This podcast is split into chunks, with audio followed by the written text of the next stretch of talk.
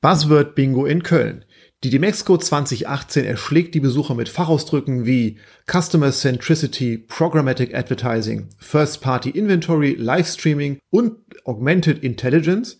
Da kann das Markenversprechen Presenting the Future ja wirklich nur zutreffen.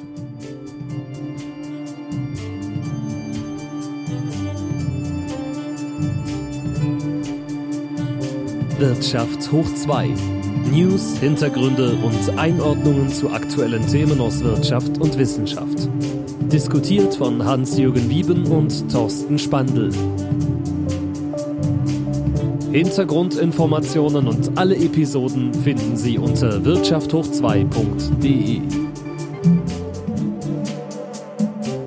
Die Demexco 2018, heute das Thema bei Wirtschaft hoch 2 und wieder einmal als Einzelpodcast im Nachbericht zur Messe. Die Messe dieses Jahr im September 12. 13. 2018 in Köln stattgefunden. Die zehnte Auflage und sie beschreibt sich selber als die mittlerweile größte Digital-Marketing-Messe in Europa. Teilweise kann man sogar hören, vielleicht eine der wichtigsten Digitalmessen auf der ganzen Welt. Die Kölner Messehallen gut gefüllt und auch der erste Eindruck bei meinem Messebesuch hat durchaus überrascht, weil zum ersten Mal musste man nicht ums Messegelände rumlaufen, um den Eingang zu finden, nicht in die stickigen Busse einsteigen, sondern es war die Möglichkeit gegeben, durch geöffnete Messehallen durchzugehen und so direkt direkt trockenen Fußes vom Messebahnhof Köln-Deutz in die Messehallen zu gelangen und die Demexco zu besuchen. Parallel zur Demexco 2018 fand die Personal Europa 2018 statt, die Eingangssituation vergleichend sogar noch ein beeindruckenderes Portal auf, aufweisen konnte. Aber trotzdem, man konnte bereits am Hipnisfaktor der Besucher erkennen, wer jetzt zum Eingang zur Demexco streift und wer zur anderen Messe geht. Was man erkennen kann, aber auch gleich zu Anfang, ist, dass die Demexco immer größer wird. Das heißt, im Vergleich zu den letzten Jahren deutlich mehr Menschen unterwegs, deutlich größere Stände, deutlich mehr Promotion und ähm, Aktivitäten vor, auf dem Messegelände, rund um das Messegelände. Das heißt, wir reden hier mittlerweile über wirklich großes Big Business, was sich im Digitalmarketing dort zeigen kann. Die Messe selber steht unter einem neuen Stern, weil dieses Jahr ist ein neues Management-Team mit Felix Hilbig, Dominik Matika und Christoph Werner angetreten, die nach so hat man gelesen, Streit mit dem alten Ausrichterteam dieses Jahr eine etwas neue Ausrichtung der Messe präsentieren wollten. Und deswegen waren viele Branchen-News vorab auch sehr gespannt, inwieweit sich die Messe verändert. Das Grundmotto der Messe Care, C-A-R-E, Care für Curiosity, Action, Responsibility und Experience hat schon erwarten lassen, dass die Messe sich breiter aufstellen möchte. Und man konnte auch feststellen, dass die Messe sich wirklich mit vielen, vielen Themen beschäftigt hat und diese Themen auch einen breiten Diskussionsrahmen gegeben hat und auch dafür sorgen wollte, dass viele Fachforen eingeladen haben, sich mit den Themen doch auch zu beschäftigen und nicht nur Business, sondern auch Future zu betrachten. Insgesamt sagt die Messe, sind es fünf Themen, die beachtet werden sollen. Erstes Thema, das Thema Media. Media soll heißen, was geht mit Plattformen, welche Kanäle, welche Touchpoints müssen bespielt werden? Ist Media vielleicht ein Thema, das auch schon für Mixed Content, heute XR genannt, also die Kombination von AR und VR-Technologien, auch das könnten Media-Themen sein. Und das Thema Video überall auf den Ständen auch als Media-Thema ganz groß präsent. Das heißt, erster Schwerpunkt Media, wie schaffe ich es, meine Inhalte auszuliefern und was sind die richtigen Plattformen, Touchpoints zu haben. Zweiter Themenschwerpunkt Marketing. Marketing klassisch und da kann man feststellen, dass sich Marketing heutzutage extrem viel um die Themen Content dreht. Und für Content waren unter anderem Bereiche für Agencies, also für die Agenturen vorbereitet. Das Thema Influencer war überaus präsent vorzufinden auf vielen Ständen mit vielen Influencern, die sich auch präsentiert haben. Dann natürlich das Thema seit vielen Jahren auch schon transport, transportiert Native Advertising. Wie schaffe ich es, meine Werbung so zu transportieren, dass es eigentlich eher wie wertvolle Inhalte aussieht, dass ich meine Werbung integrieren kann in den Nachrichtenfluss, den meine Konsumenten konsumieren wollen. Und im Bereich Marketing großes Thema der Aspekt Personalization. Wir werden nachher nochmal das Thema auch der Datensicherheit streifen müssen, weil gerade durch die DSGVO, die in den letzten Monaten ja viele Unternehmen beschäftigt hat, die auch viele Konsumenten beschäftigt hat, die entsprechend wieder Datenschutzbestimmungen zustimmen mussten, hat gezeigt, dass eigentlich viele Unternehmen versuchen, deutlich stärker auf die Kunden zugeschnittene Marketingangebote zu geben. Aber das hat vor dem Hintergrund der veränderten Datenschutzrichtlinien sich auch maßgeblich verändert. Deswegen Personalization als zentrales Thema. Dritter Schwerpunkt, der von den Messemachern ausgegeben wurde, das Thema Technologie. Und Technologie wirklich mit Artificial Intelligence, mit Data Analytics, Analytics, mit Blockchain, die heißen Themen der letzten Monate natürlich auch überaus präsent, gerade auch auf den Stages viel diskutiert. Wo geht's hin? Was sind die Veränderungen, die kommen? Und wie können wir dort auch vielleicht die Marketingerfahrung zum Besseren wenden? Wie können wir auch nachher mit mehr Technikeinsatz vielleicht insgesamt weniger Werbespendings haben, weil wir die genau richtigen Kunden treffen? Ich glaube, eine Diskussion, die aufgerissen werden konnte, die aber noch gar nicht zeigt, inwieweit wir da wirklich Möglichkeiten haben, weil einfach die Unternehmen am Anfang sich gerade bestehen. Dann viertes Thema, das Thema Business. Business insofern, dass eine ganze Halle für Startups und Entrepreneurship reserviert war. Hunderte an Unternehmen hatten die Chance, sich zu präsentieren. Diese Halle durchaus sehr unübersichtlich gestaltet, aber also der Schwerpunkt wurde gelegt, wobei man sagen muss, dass die Halle auch mit die Halle war, die am wenigsten frequentiert war. Letztes Thema von den fünf Schwerpunktthemen ist das Thema Future. Inwieweit geht Blockchain, gerade schon angesprochenes Technologiethema, wirklich weiter als das Thema Bitcoin? Inwieweit können wir mit Smart Products vielleicht die Customer Experience wirklich aufwerten? Was möchten Kunden überhaupt für Features bei Smart Products haben? Und das Thema, was sich da entsprechend anschließt, auch aus dem Business-Umfeld bekannt, IoT. Internet of Things, inwieweit kann ich mit Smart Products oder auch Smart Appliances, sprich smarten Geräten, einfach viel mehr digital abbilden und vielleicht neue Wertschöpfungskonten auch dort generieren. Kommen wir kurz zu den ZDF-Zahlen, Daten, Fakten rund in die Messe, um es ein bisschen einzuordnen. Die Messe selber ist zum ersten Mal über 41.000 Zuschauern einen Besuch wert gewesen. Leichte Steigerung zum Vorjahr mit 40.700 Zuschauern, die registriert wurden. Das heißt, das Messekonzept selber hat noch mehr Zuschauer anziehen können. Diese 41.000 Zuschauer hatten die Chance, ähm, mit über 1.000 Ausstellern aus 40 Ländern sich auseinanderzusetzen. Und glaubt man den Berichterstattungen im Nachhinein, haben sich auf der Messe die Aussteller auch sehr zufrieden gezeigt. Und auch meine Erfahrungen haben gezeigt, dass die Gespräche mit den Ausstellern sehr, sehr positiv gelaufen sind und auch auf der Rückfahrt dann im Zug mit einem Aussteller ins Gespräch bekommen, der auch sehr zufrieden mit der Messe war. Großer Messestand, großes, ähm, großer Aufschlag in Köln, aber die Qualität der Gespräche hat es wohl auch gerechtfertigt, das zu betreiben. Interessant bei der Messe ist auch sehr groß das Conference und Expo Programm. Das heißt, neben der Ausstellung werden auch ganz viele Inhalte angeboten. Und das ist für mich einer der zentralen Gründe, warum ich immer nach Köln fahre. Einfach um auch Themen mitzubekommen, die die Branche bewegt. Interessanterweise ist aber das Konferenzprogramm mittlerweile so groß geworden, dass ähm, heutzutage sehr positiv eigentlich geworben wird mit 18 Stages, 18 Bühnen, auf denen gesprochen wird, mit über 550 Speakern, die an Bord sind. Ich habe mir das mal ausgerechnet, es sind 250 Stunden Programm, die angeboten werden, aber die Messe hat insgesamt nur maximal 20 Stunden geöffnet. Und da zeigt sich auch, glaube ich, eines der großen Probleme, dass diese Messen mittlerweile haben. Je größer sie werden, desto weniger echte Inhalte kann ich mitnehmen. Und da ist halt auch ein Treffpunkt der Digitalbranche geworden ist. Wie kann ich sowohl den Besuch bei Konferenzthemen mit dem Besuch auf der Expo bei Unternehmen, die ich treffen möchte, kombinieren? Ich glaube, da zeigt sich eine ganz große Herausforderung, was die Messebetreiber in den Griff bekommen müssen, weil Gigantomanie und noch größere Messen sind wahrscheinlich nicht unbedingt die Lösung, um da auch zukünftig sich so zeigen zu können. Ergänzend dazu möchte ich sagen, bei den Speakern schon sehr spannende Speaker auch an Bord, unter anderem Alex Schenk von Baidu, Jim Squire von Instagram, Dorothee Bär, unsere digitale Staatssekretärin, dann hatten wir Nico Rosberg und Jan Böhmermann auch als Personen, die im digitalen Umfeld nicht so wahnsinnig zu erwarten wären. Also ganz breites Spektrum unter den 550 Speakern. Deswegen das Programm war sehr interessant, sehr gespickt, aber die Möglichkeit, den wirklichen Sessions beizusitzen, war sowohl durch das sehr enge Zeitfenster und durch die große Anzahl der Bühnen und ergänzend auch durch die große Anzahl der Menschen, die in die Seele rein wollten, teilweise sehr, sehr schwierig auch sicherzustellen. Wirtschaft hoch 2. Das Thema im Theoriecheck.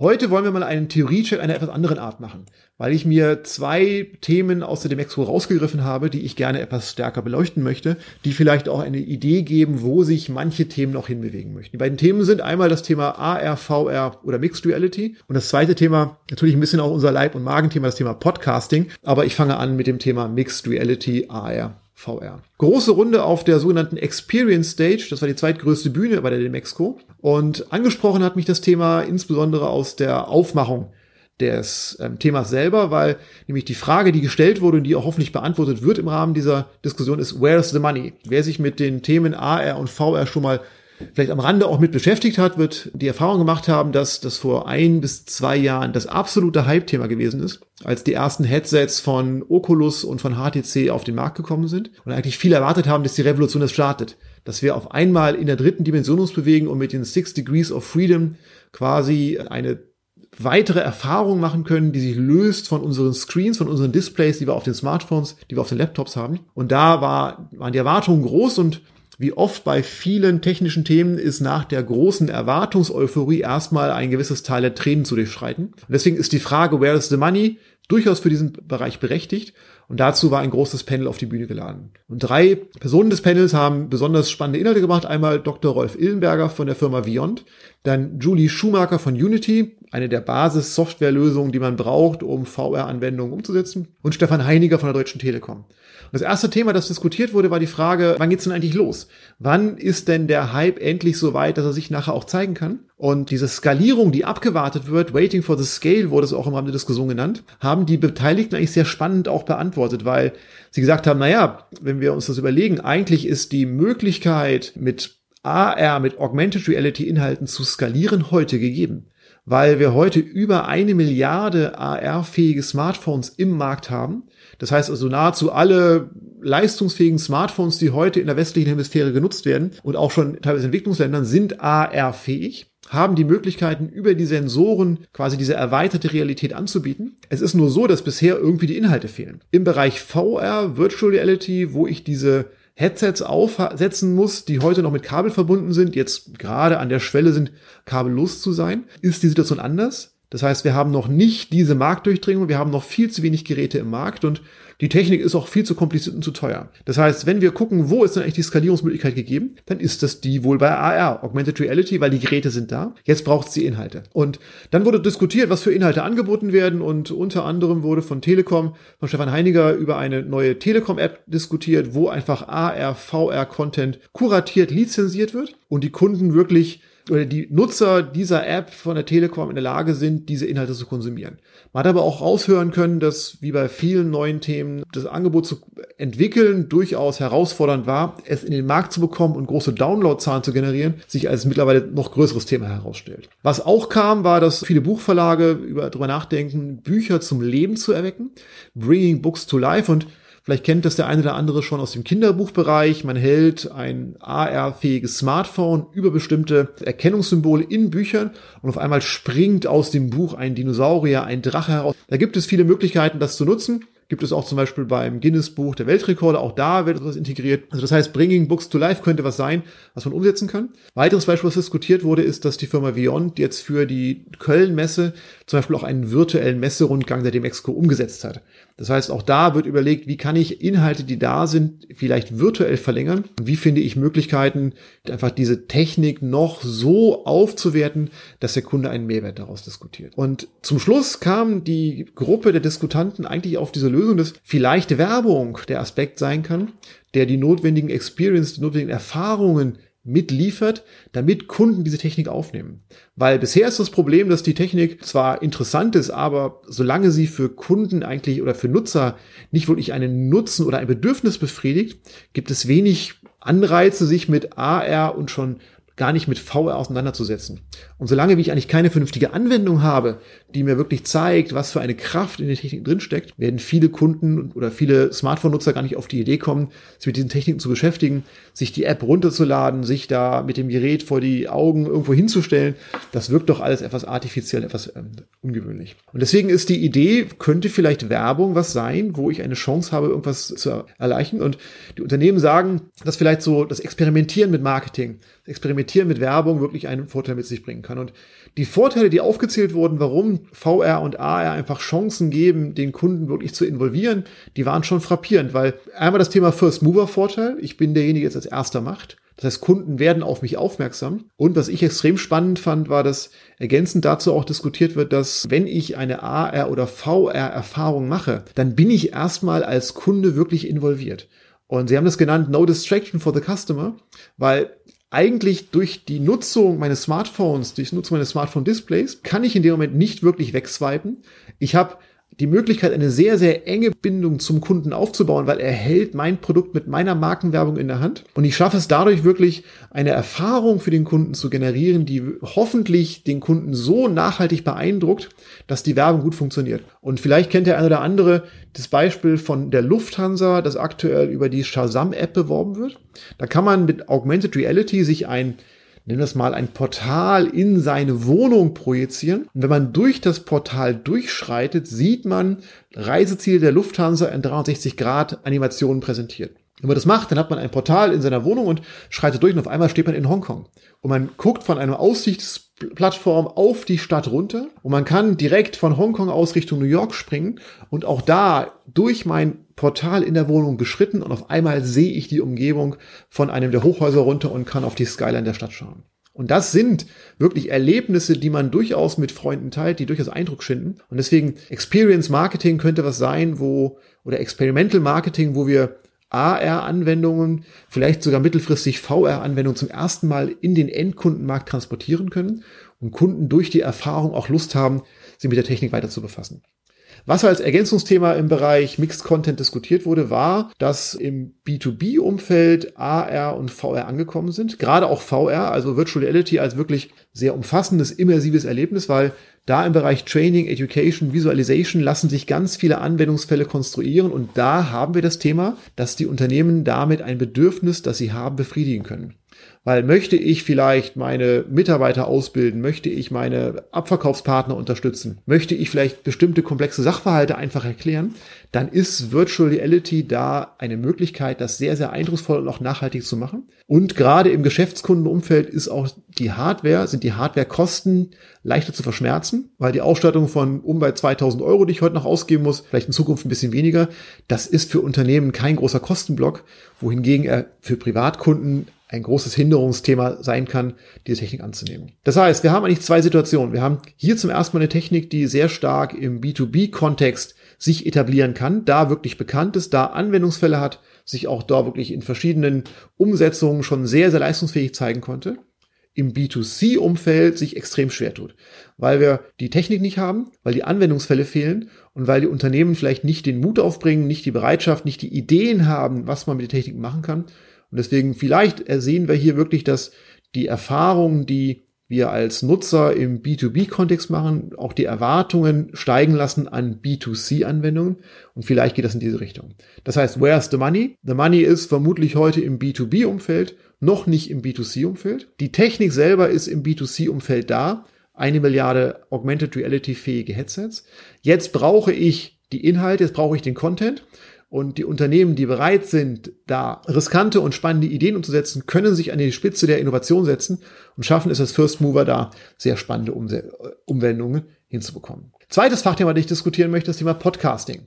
Und Podcasting war gerade auch in dem Setup, wie es auf der Congress Stage auf dem größten Präsentationsraum auf der Mexiko gezeigt wurde, war Podcasting eins der Themen, wo nachher die Halle wirklich übergequollen ist vor Teilnehmern, weil nämlich sowohl der Deutschlandsgeschäftsführer von Spotify, Michael Kraus, anwesend war, wie auch der Co-Host des weltweit erfolgreichsten Podcasts on Spotify, Jan Böhmermann. Und Jan Böhmermann wird vermutlich vielen bekannt sein aus seinen vielen Fernsehauftritten, hat vor geraumer Zeit mit seinem Partner Olli Schulz zusammen den Fest und Flauschig Podcast auf Spotify umgesetzt.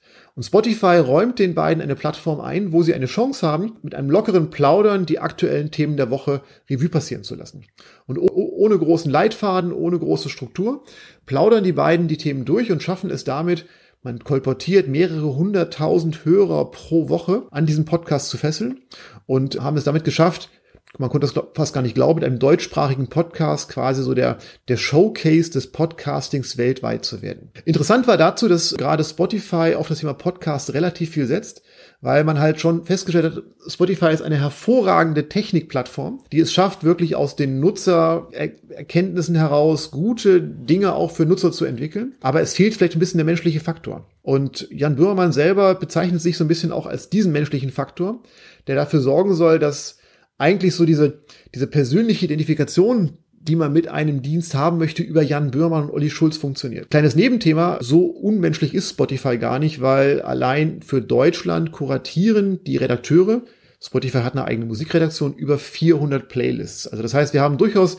auf der einen Seite einen Technologiekonzern, der es schafft, über viele Datenpunkte möglichst gute Vorhersagen für Musikgeschmack zu entwickeln, aber er kommt nicht aus ohne die Ergänzung von menschlicher Zuarbeit, die einfach Playlists dort transportiert. Und so gibt es ebenfalls auch eine Reaktion für Podcasts und auch da wird, glaube ich, versucht, noch stärker die Podcasts zu finden, die für die Kunden von Interesse sind, die es entsprechend auch hören möchten. Wie werden sich Podcasts in Zukunft entwickeln? Nach Aussage der beiden Experten. Erstaunlicherweise war auch Jan Böhmermann wirklich in diesem Thema sehr, sehr tief drin und konnte auch sehr viele Aussagen da wirklich auch gut fundiert transportieren. Podcasting wird als Wachstumsmarkt angesehen. Und das Wachstum, was jetzt in dem deutschen Umfeld sich in den letzten zwei, drei Jahren gezeigt hat, ist in den USA schon die üblichen drei, vier Jahre weiter. Und man kann sehen, dass Podcasting eine wirklich feste, etablierte Medienkategorie geworden ist, die heutzutage sogar bei irgendwelchen äh, Preisverleihungen äh, Berücksichtigung findet. Und unter anderem bringt auch die DMX Remix einen Podcast raus, wo man dafür die Inhalte, die bisher nur im Rahmen der Messe transportiert wurden, jetzt auch in Zukunft länger genutzt werden sollen. Das Problem bei Podcasting heute ist, dass die Podcastmacher relativ wenig Einblick in die Nutzungsgewohnheiten von Podcasts haben. Und das Thema kennen wir auch selber bei unserem Wirtschaft hoch 2 Podcast, dass wir zwar Downloadzahlen erhalten über die wöchentlichen Folgen, aber wir haben keine Idee, wann runtergeladen wird, wir haben keine Idee, wann gehört wird, wir haben keine Idee, wie lange gehört wird. Und das zu kombinieren über die Plattformen, die heute Podcasts bereitstellen, zu den Streaming-Anbietern, zu Online-Hörmöglichkeiten, ergibt ein vollkommen diffuses Bild, inwieweit sich Podcasting auch wirklich in der Umsetzung der Nutzung von den Hörern zeigt. Und deswegen ist das ein Thema, das Nutzungsgewohnheiten von eigentlich Audiomedien, glaube ich, das nächste große Datenthema werden. Nutzungsgewohnheiten von Audiothemen deswegen so groß aufgezogen, weil natürlich auch das klassische Radiohören auch nicht wirklich trackbar ist, was man im normalen linearen Radio macht, im UKW-Radio. Und da hatte Jan Böhmermann sehr schön herausgestellt, dass die Radiostationen sich heute ja freuen, wenn einmal im halben Jahr ihre Hörer angerufen werden, um befragt zu werden, welche Sender sie hören. Und da konnte man sehr schön feststellen, dass wir doch echt im Dunklen fischen, sowohl was Podcasting und was Audio über normales Radio angeht. Was wird eigentlich von den Inhalten genutzt und was wird von den Hörern wirklich geschätzt? Da großer Vorteil der Streaming-Anbieter. Die bekommen natürlich dort, wir können fast sagen, minütliche Informationen zu den Hörern. Und vielleicht prägt sich da auch eine neue Kategorie an Dienstleistungen heraus, dass gerade das Thema Audiomedium anders transportiert wird. Weiteres Trendthema beim Podcast ist das Thema, dass Podcasting auch immer öfter zu Offline-Events genutzt wird. Das heißt, gerade zum Thema Fest und Flauschig, der 100. Podcast ist vor kurzem in Hamburg, in der Sporthalle Hamburg vor 4000 Hörern eingesprochen worden. Das heißt, die Kraft, die Audio hat, Menschen zu bewegen, ist enorm. Und obwohl wir über digitale Wege sprechen, Podcasting als rein digitales Medium, hat das Offline-Event eine große, eine große Bedeutung. Und zum Beispiel werden auch regelmäßig die Weihnachtsfolgen vom Fest und Flauschig im Berliner Tempodrom aufgenommen und die Online-Marketing-Rockstars, einer der erfolgreichsten Podcasts aus der Digital-Marketing-Szene, haben es geschafft, die Elbphilharmonie zu füllen und auch da mit entsprechend tollen Top-Gästen, Top-Speakern einfach Podcasting in der Mitte der Gesellschaft entsprechend ankommen zu lassen. Und so haben wir zwei große Themen, die wir im Theoriesteck angeschaut haben. Einmal Mixed Reality, Virtual Reality, einmal das Thema Podcasting. Und ich glaube, das gibt einen guten Eindruck, dass zwei Trendthemen sich im Rahmen der Messe dort zeigen konnten. Wirtschaft hoch 2. Was kommt jetzt? Chancen, Herausforderungen, Einordnungen. Was zeigt sich auf der Messe noch? Ich greife noch ein paar Messe-Bytes raus, die vielleicht noch zwei, drei weitere Ideen geben, was die Messe auch in Inhalten transportieren konnte. Einmal Microsoft.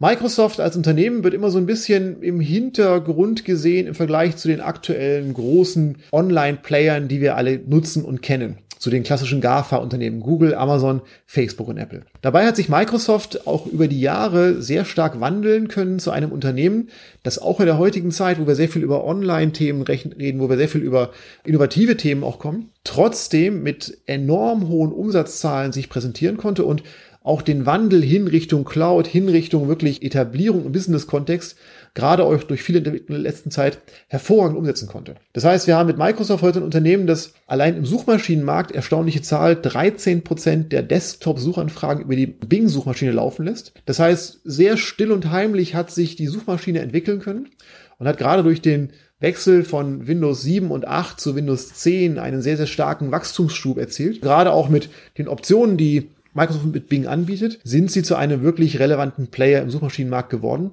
der es zwar noch nicht mit Google aufnehmen kann, aber zumindest für Werbungstreibende auch durchaus ein wichtiger Partner sein kann. Zweites Thema, die Akquisition von LinkedIn. Die Akquisition von LinkedIn vor, ich glaube, rund zwei bis zweieinhalb Jahren hat auch die Möglichkeit, dass Microsoft sich im B2B-Kontext etabliert, deutlich ausgebaut.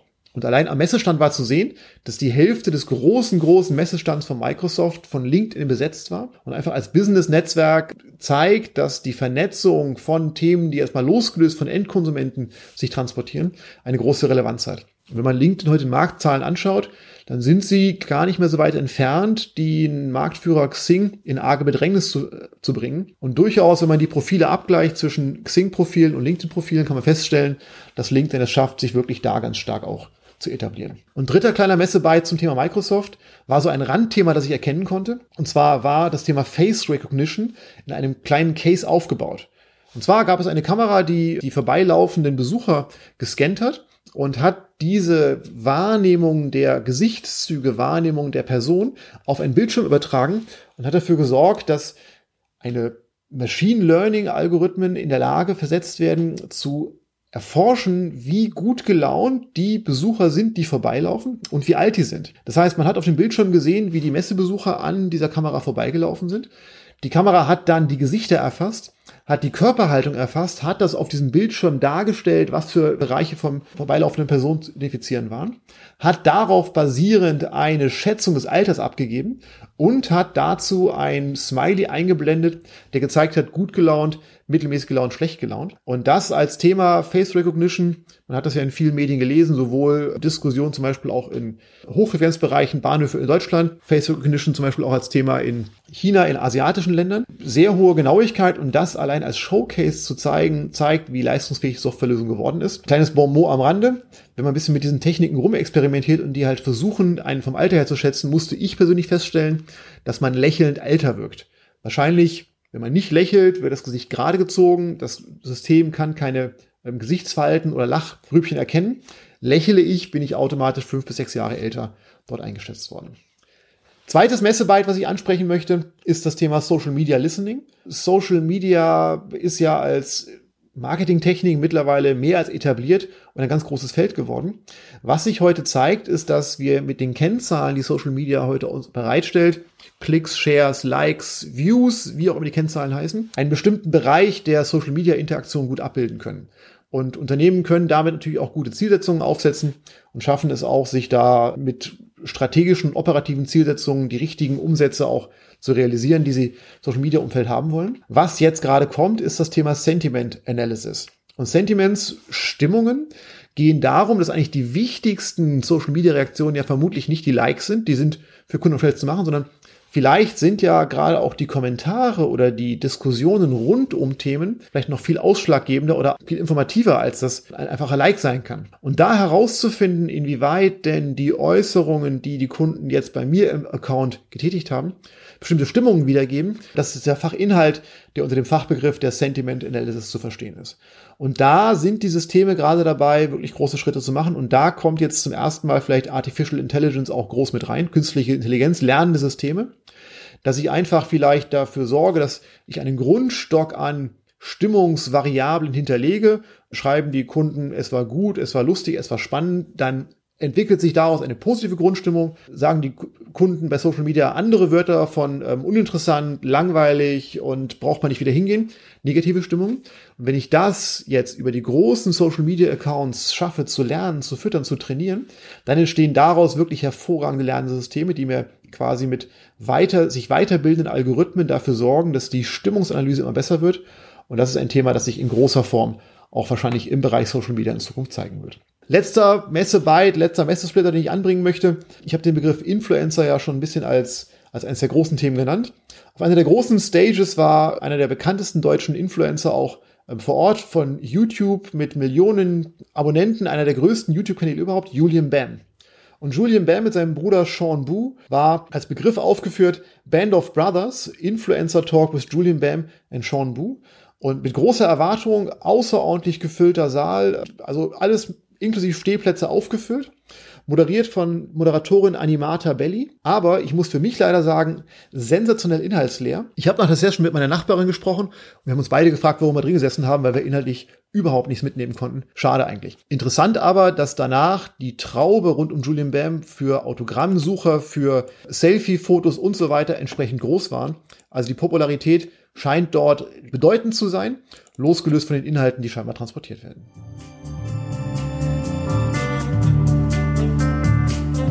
Wirtschaft hoch 2. Die Bewertung von Hans-Jürgen Wieben und Thorsten Spandl.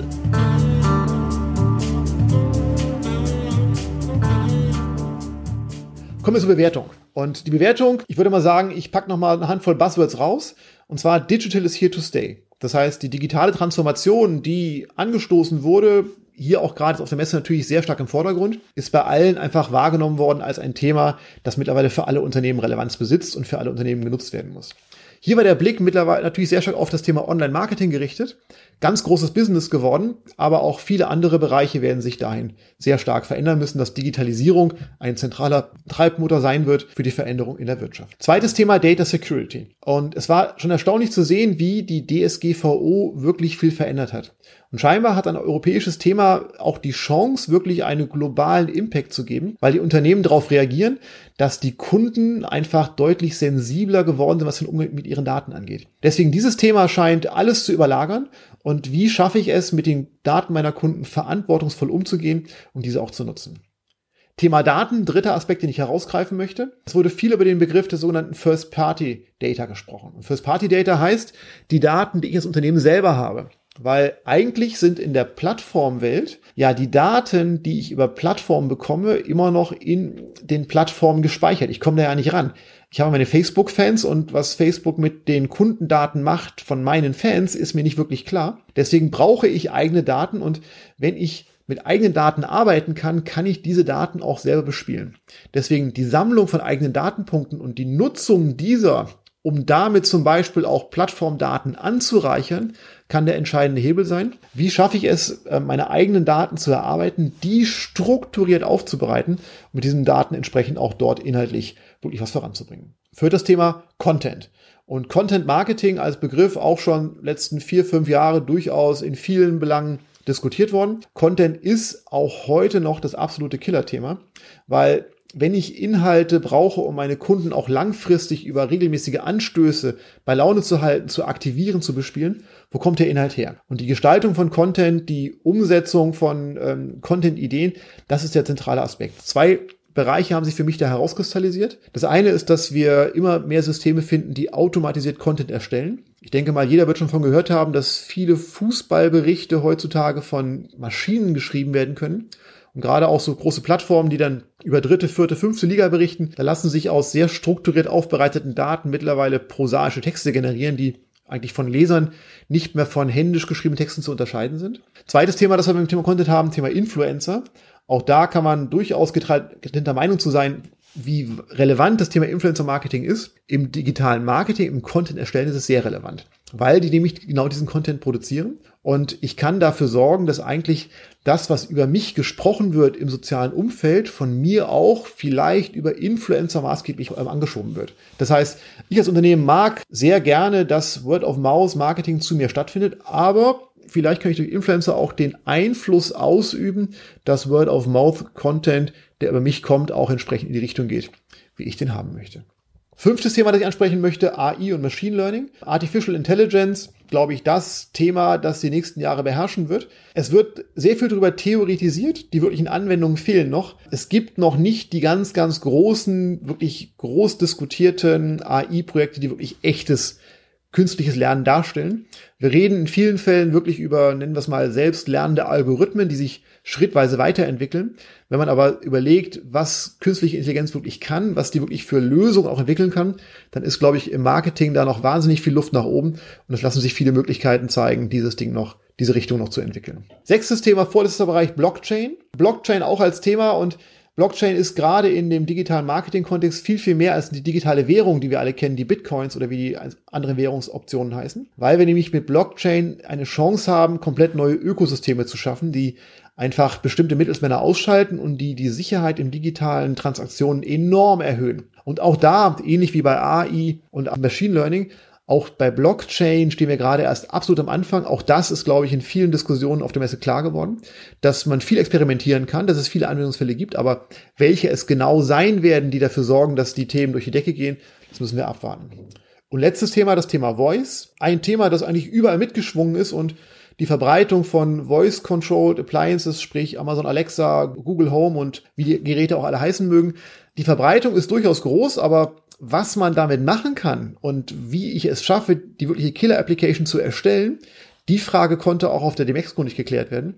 Ich glaube, dass Unternehmen da auch weiter experimentieren werden. Es gibt einfach einen weiteren Touchpoint. Dieser Touchpoint wird vermutlich sehr, sehr spitze Anwendungsfälle haben. Vielleicht momentan versucht ja Amazon sehr stark, sich auch in Richtung der Küche zu entwickeln, vielleicht noch mehr Geräte für einzelne Räume auch anzubieten, die dann für den Raum selber bestimmte Lösungen, auch bestimmte Bedürfnisse befriedigen können. Ich denke mal, Voice ist ein spannendes Thema, aber glaube in der digitalen Marketing-Relevanz nach einem Hype, der auch im letzten Jahr stattgefunden hat, wieder zurückgefahren. Wird wohl da bleiben, wird bestimmte Anwendungsfälle haben, aber auch auf der Demexco 2018 war Voice ein Thema, das nicht mehr so zentral im Mittelpunkt gestanden hat, wie es es auch vor kurzem hatte.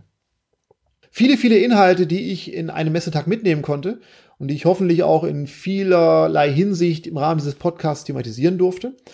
Ich danke Ihnen heute fürs Zuhören. Wir freuen uns über die Bewertungen auf den Podcast-Plattformen. Empfehlen Sie uns weiter, damit Wirtschaftshoch 2 auch in Zukunft so viele weitere Hörer gewinnen kann. Und ich wünsche Ihnen einen schönen Tag. Bis bald. Ciao, ciao. Das war Wirtschaft hoch 2 der Wirtschafts- und Wissenschaftspodcast mit Hans-Jürgen Wieben und Thorsten Spandl. Hintergrundinformationen und alle Episoden finden Sie unter wirtschafthoch2.de.